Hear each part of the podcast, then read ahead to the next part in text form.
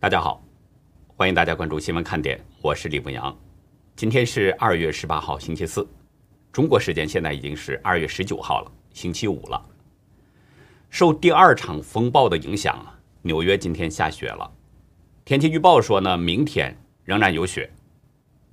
据美国媒体报道，这场风暴当中至少有三十三人死亡，但是拜登呢，媒体报道说却无视这场危机。而美国国务卿布林肯却在昨天宣布，本月底前向世卫组织提供超过两亿美元的资金。川普昨天接受了媒体的专访，谈到了2024年的参选，也批评了拜登对中共的软弱。可是拜登在前天像是被中共洗底的那个讲话，已经招惹上了新的麻烦。川普离开白宫已经近一个月了，虽然已经变成了一介平民百姓。但是呢，人们对他的关注度依然很高。昨天晚上，是对他进行了采访，因为有大量的社交媒体呢等等啊，都在猜测川普有可能会参选二零二四年总统大选，所以这个问题人们的关注度是最高的。主持人格雷格·凯利三度把话题都引向这个关键的问题，就追问川普是不是有计划在二零二四年再次参选。前两次川普呢都是避而不答，但是最后一次的回应更让人充满了期待。他说：“现在说这个呢还为时过早，但我们有巨大的支持，这是毫无疑问的。”川普表示，现在还不会说是不是会再次参选，但是已经看到了飙升的民调数字。他说：“我是唯一一个被弹劾的人，但支持我的数字却在上升。”川普的这番话，虽然对主持人的问题没有正面的回答，但是他提到自己的民意支持度在飙升，这是一个很巧妙的回应方式。但是这正是川普的风格。给大家举个例子，在二零二零年八月二十三号的时候，福克斯新闻呢曾经采访川普，其中就问到说，中共如果试图入侵台湾的话，川普政府会怎么做？川普当时回答说。我不想说我要做什么或不做什么，在这里谈论这件事儿是不适合的。这是一个非常大的课题，但我认为中国知道我将要做的事情。川普当时也没有给出明确的说法，但是随后我们看到的是什么呢？针对中共对台湾的频频挑衅，美军陆续派出了航母打击群进入到南中国海，并且在南海海域进行演习。中国人常说一句话：“宁做过头事，也不说过头话。”就是说，宁可把事情做得有些过分，也不能在做事之前把话说得太大。那么，由此大家是不是从川普的这个话中听出了一些什么呢？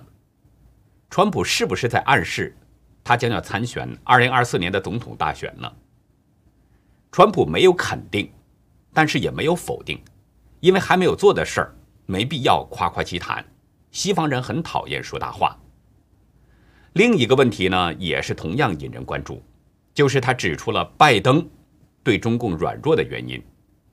这个问题是主持人提到了拜登前天在 CNN 市政大会上的言论，问川普怎么看待。拜登当时表示说，不会像川普政府那样去追究中共的责任，因为中共治下的中国是一个。有不同规范的主权国家。川普指出，拜登的家庭受到了中共的胁迫，因为他的家庭与中方有牵连，是长时间的，金额巨大。他告诉主持人，在他任期期间，两党都对中共的威胁形成了共识，但拜登对中共不够硬，他不赞成拜登的对中共绥靖政策的转向。另外呢，针对拜登关于自己上任时还没有中共病毒疫苗的说法，川普也是开启了炮火。国会山报报道说，川普说他要么不说实话，要么就是精神失常。昨天的节目中呢，我说啊，看拜登关于对中共的那个说法呢，有点像中共代理人，好像是在为中共洗底，因为他把对西藏、新疆、香港。还有对法轮功的镇压屠杀，说成是中共为了统一。不只是我在怀疑拜登的这个说法，只要对中共稍微了解一点的人，可能都会跟我的感受是一样的。昨天，东突厥斯坦共和国流亡政府呢在官网发表一份声明，要求拜登为他的谈话发表声明。我们这里先解释一下这个东突厥斯坦共和国流亡政府，这个政府呢主要是由维吾尔族流亡人员组成的。声明中表示，尽管中共对维吾尔族人实行种族灭绝，但拜登将这称为是文化上不同规范。许多流离失所的维吾尔族人和其他东突厥斯坦人担心，拜登会为中共种族灭绝和其他危害人类罪进行辩护。正如最近 BBC 新闻曝光的所显示的那样，中共所谓的规范里面，包括在新疆集中营里系统的酷刑和强奸。而拜登似乎认为中共的种族灭绝合理，为世界其他专制政权进行种族灭绝开绿灯。声明中表示，如果拜登真正忠实于其维护人权和人格尊严的承诺，那么他应该领导美国和国际社会立即采取行动，以结束这一正在进行的种族灭绝。拜登应该发表声明，阐明对中共实施种族灭绝和其他危害人类罪的立场。关于中共对新疆人的迫害呢？我在前几天的一次节目中已经谈到了部分内容。另外，前两天有一位呢从新疆逃出来的朋友联系到了我，说有更多关于新疆的消息呢，准备爆料。我们约好是通过邮箱传递，但是目前似乎呢又失去了联系。其实啊，拜登并不只是看不到中共对人权的迫害，看不到中共怎么样的去残害中国人民。美国人民正在遭受雪灾，拜登可能也没有做什么表示。这个第二场风暴昨天就已经登场了。美国三十七个州现在都是处于寒冷天气的警报状态，尤其是在德克萨斯州出现了全美国最严重的停电事件。前天下午，超过四百万户家庭供电中断，昨天降到了三百万，到今天上午。德州还有六十多万家庭和企业在停电。昨天晚上，路易斯安那州州长约翰·贝尔·爱德华兹已经请求总统呢发布紧急声明，以得到联邦资金和物资援助。据美国媒体布莱特巴特网站昨天报道，数以百万计的美国人正处在风暴的袭击当中。德州连续第四天断电，至少有三十三人死亡。但是拜登。公开无视这场危机。文章表示，寒冷的气温和冬季风暴使发电厂瘫痪，而在竞选中提出要将同理心带回白宫的拜登，仍然没有公开谈论他执政后的第一场重大灾难。我们知道，美国人通常希望呢，在灾难期间，总统能够在第一时间向他们表达关切，并且表明他们正在竭尽全力帮助他们。但是，拜登在前天。CNN 那个冗长的会议上，并没有提及在风暴寒冷当中挣扎的美国人。不过，公心而论，拜登呢在十五号其实已经发布了他上任之后的第一个紧急状态令，指示联邦紧急事务管理署要全力协助德州应对暴风雪的侵袭。但是，拜登呢也的确在这个 CNN 的会议上，并没有提到这场重大灾难。所以呢，他被布莱特巴特网站说是公开无视这场危机。目前呢，这场风暴已经进入到了东海岸。有预测表示，这场风暴可能会带来更多的危害。阿巴拉契亚山脉、马里兰州北部以及宾夕法尼亚州的南部将会有大雪和冰。东南部和佛罗里达州可能有大雨、雷暴和恶劣天气。而大西洋中部和东北部部分地区的冰雪可能会导致人们没有办法出行。从北卡罗来纳州的部分地区到佛罗里达州，可能会有四分之一到半英寸的这样的冰层。从华盛顿 D.C. 到费城的幺九五走廊，部分地区也将出现冻雨或者是雪。从下哈德逊河谷到新英格兰地区，可能将出现三到六英寸的降雪量。整个东北地区的阵雪将会持续到星期六，所以呢，木匠提醒大家一定要做好防寒措施。如果没有特别重要的情况呢，大家尽量的减少出门出行，同时啊，也要节约资源，以防出现不测。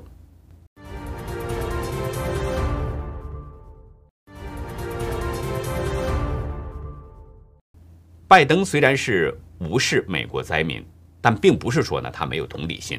拜登还是很关心世卫组织的。在昨天的联合国安理会会议上，国务卿布林肯发言中说：“今天我高兴地确认，到本月底呢，美国打算向世卫组织要支付超过两亿美元分摊和当期债务。”大家知道，世界卫生组织有一百九十四个会员国。的国家却仅仅有那么少数几个，其中美国一直都是公开的最大的资金来源。我说的是公开的，稍后呢我来解释为什么会这么说。布林肯表示，这是拜登政府履行世卫组织成员义务，是迈出的关键。他表示，拜登政府这么做是在表明对世卫组织的新承诺。确保世界卫生组织获得领导全球应对中共病毒大流行所需要的支持。两亿多美元，这个数额已经是所有会员国年度总费用的大约四分之一了。世界卫生组织一定非常高兴，因为冤大头又回来了嘛。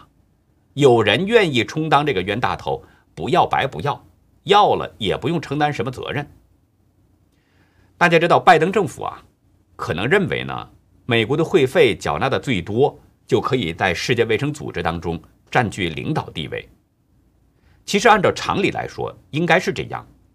美国的经济发达，愿意资助世界性的组织，帮助一些穷小国家，这是好事。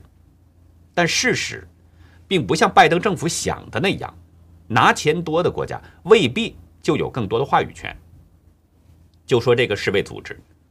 无论是总干事谭德赛，还是里面的一些专家，早就已经被中共收买了。世卫组织成了中国共产党的分部，谭德赛成了中共的代理人，被网友称为是“谭书记”。而那些所谓的专家呢，在中共大把的金钱和美色面前，早就已经没了膝盖骨了。前几天去武汉追查病毒源头的专家组成员当中，谭德赛派出了一个让中共相当放心的专家达萨克。达萨克早就跟武汉的病毒研究所有一定的关联，时间长达十几年。达萨克去中国前，已经提前跟武汉病毒所的石正丽开始约歌约酒了。这样的人，这样的组织，鬼才会相信他们会真心公平的做事。中共缴纳的会费，其实跟美国相比呢，差的很多。但是中共却可以任意的驱使世界卫生组织的官员和专家，为什么？因为中共暗中还有一部分钱给了个人了，把钱偷偷的塞进了这些人的腰包，这就是中共所谓的花小钱办大事儿的鬼逻辑。而美国缴纳再多的会费，那都是放在公开的账面上，所以美国的会费缴纳的再多，都不会比中共的这个小钱儿作用大。提到中共呢，我们就来说说中共。从今天开始啊，中共央视是连续十二天都在黄金时间，每天晚上的八点要播出纪录片《平语近人》。这是中共中宣部呢，还有央视联合制作的一部纪录片。央视说要把深入浅出的伟大思想灌输给中共的党员干部。那么，央视说的习近平的伟大思想都有什么呢？央视报道说呢，包括党性修养、社会主义核心价值观、新发展理念，还有中国梦。其实谁都知道，中国的党性就是要绝对的忠诚于中国共产党，忠诚度越高的人呢，那就证明是党性越强。但是中共的党性跟人性这是绝绝对立的，有党性就不会有人性。有网友说的非常清楚。文革就是很好的例子，一群党性极强的人干出了畜生不如的事情。还有网友说，中共所谓的党性，就是上面几个领导的意思：顺我者昌，逆我者亡。至于社会主义核心价值观，更是胡扯。中共说，在国家层面的价值目标呢是富强、民主、文明、和谐。我们想请问，中国有民主吗？中共允许人们表达不同的意见吗？如果没有，还谈什么价值目标呢？骗谁呢？再说中共的这个新发展理念，中共自称是指挥棒、红绿灯，也就是呢要听党指挥。可是中共统治中国几十年，中国经济已经凋敝了，中国社会是乱象横生，中国百姓苦不堪言。事实证明。中共是中国一切苦难的根源。中共还有什么新发展理念呢？所谓的新发展理念，是不是要继续变着花样来折腾中国老百姓呢？还有什么中国梦？习近平提出的中国梦呢？说是要中华民族伟大复兴。中华民族复兴没有问题。如果中共解体了，中共这个邪魔不在了，中华民族立刻就会伟大复兴。就是因为被中共附体，中华大好河山才失去了色泽，民风才失去了淳朴，而中共向人们灌输邪恶的说教，导致人心邪变，这才是什么都不行的根本原因。只要中国摆脱中共邪灵的控制，中华民族就会重新焕发勃勃生机。世界的中心之国怎么可能不会复兴呢？有学者表示，中共几十年来不是左就是右。从来没有停止过，现在推出歌颂习近平的电视节目，就是为了要统一思想，把习近平吹嘘成伟大领袖，这是新一轮的造神运动。前澳洲总理陆克文也表示，习近平是想成为第二个毛泽东。不过呢，陆克文呢是从美中台三方关系的角度来分析习近平的想法。他在美国外交杂志上专门表示。未来十年将会是危险年代，台湾将成为美中接下来的冲突点，因为习近平和中共的高层认为，美国的权力已经发生了无法逆转的堕落。陆克文分析，习近平企图通过夺取台湾，为他赢得与毛泽东一样的地位。我们不知道习近平的真实想法是什么，如果真的是想做第二个毛泽东，我觉得这是很危险的。不仅对习近平本人是危险的，对中国百姓来说也是一场灾难。当年中共把毛泽东吹成是人民的大救星，但是实际上毛泽东给中国带来的是无穷无尽的灾难。他发动了各种政治运动，害死了数以千万计的中国人，是实实在在的大灾星。毛泽东死了以后呢，中共把毛的尸体用药水浸泡。说是为了让人们参观展览，中共还说这是空前绝后。咱们中国人自古就讲的是人死之后呢，要入土为安，不入土就是阴魂不散，不能转生。那中共这么折腾毛泽东，的确是前所未见，见所未见。那至于绝后这个说法，其实挺符合毛泽东的实际情况的。大家可以看看毛泽东的后人。是不是绝后？习近平如果要做第二个毛泽东，不为自己想想，也真得为自己的后人去想一想。那好，以上就是今天的节目内容。如果您喜欢新闻看点，请别忘记点赞、订阅，并且呢，尽可能的帮我们把它转发出去。真相对每一个人都非常重要。那好，感谢您的收看，再会。